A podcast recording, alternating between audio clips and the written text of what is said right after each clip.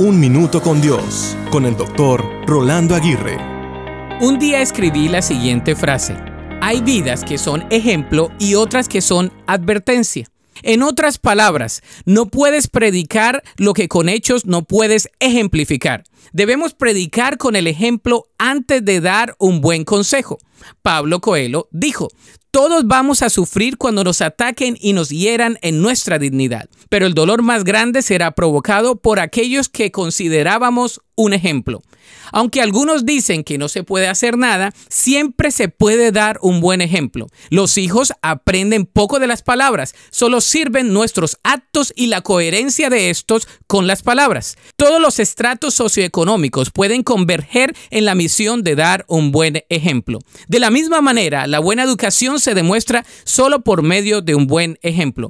Puedes tener todos los títulos académicos, pero si no eres un buen ejemplo, no sirve de nada. Se puede calificar de hombre superior al que primero pone en práctica sus ideas y después le predica a los demás lo que ya realiza. La gente solo cree lo que ve. De modo que sé ejemplo y otros creerán en ti.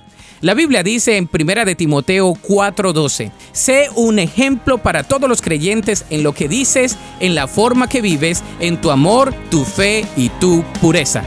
Para escuchar episodios anteriores, visita unminutocondios.org.